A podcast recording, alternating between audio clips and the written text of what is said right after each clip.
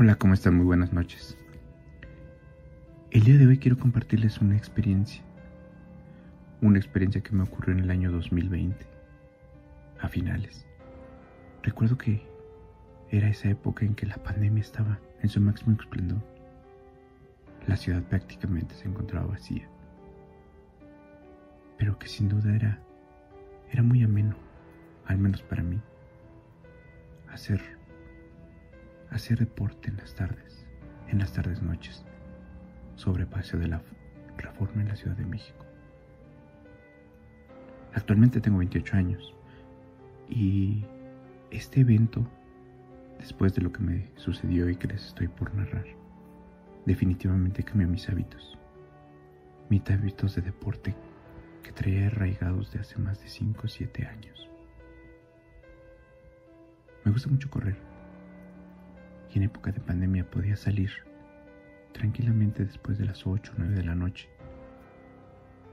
Yo vivo en la colonia Juárez, muy cerca de, del Museo de Cera, cerca de la Glorieta Insurgentes. Que vivo en la Ciudad de México sabe perfectamente que esa zona es una zona de casas antiguas y edificios viejos, pero sin duda está muy cerca a vialidades como Paseo de la Reforma, que sin duda es un lugar increíble. Disfrutaba muchísimo correr ahí, todas las tardes, todas las noches más bien, en las que parecía que la ciudad estaba vacía. Lo disfrutaba muchísimo, me gustaba correr, únicamente con mis audífonos en un volumen muy moderado. Corría todo reforma, llegaba casi hasta el Metro Auditorio Nacional. Y ahí daba vuelta hacia atrás del Museo de Antropología en el circuito de Gandhi.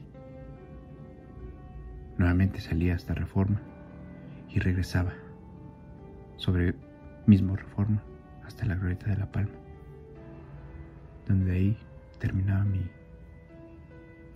mi, ejercicio, mi ejercicio diario. De ahí caminaba lentamente a casa. Pero aquel día, aquel día se me hizo un poco más tarde. Eran aproximadamente las 10 de la noche y honestamente tenía ganas de no salir. Sin embargo, mi cuerpo me decía que lo hiciera. Y fue así que, siendo honesto, un poco de mala gana, salí. Extrañamente ese día, ese día no llevé mis audífonos.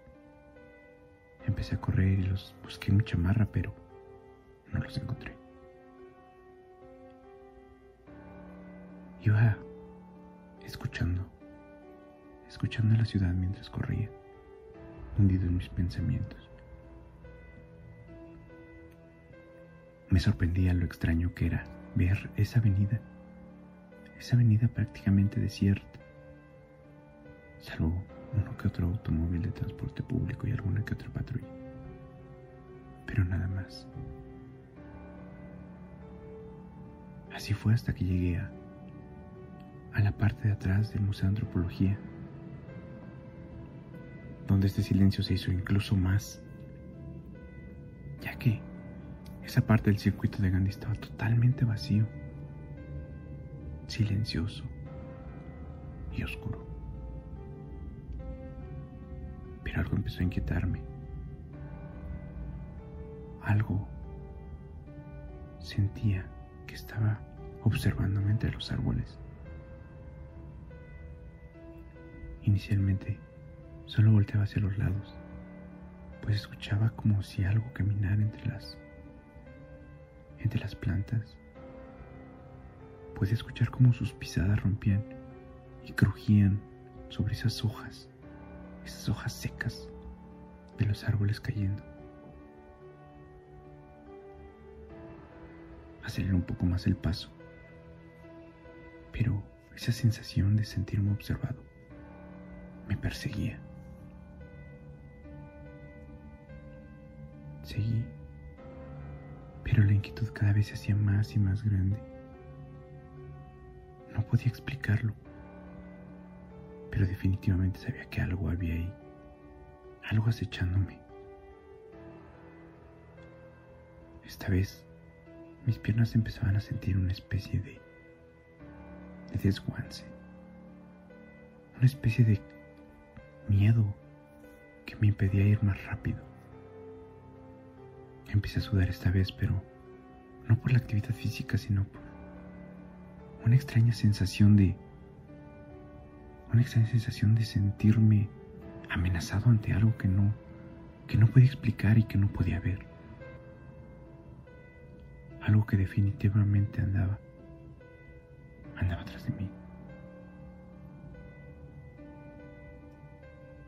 Aún más. Pude ver que ya era la última parte antes de incorporarme nuevamente hacia el paseo de la reforma. Volteaba hacia todos lados esperando que tal vez alguna otra persona pudiera encontrarme. Algún otro corredor que tal vez estuviera por ahí con el cual hacerme compañía. Sin embargo, estaba completamente solo.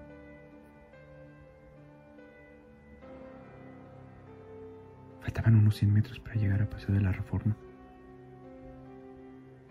Y pude ver un autobús que venía acercándose en mi sentido.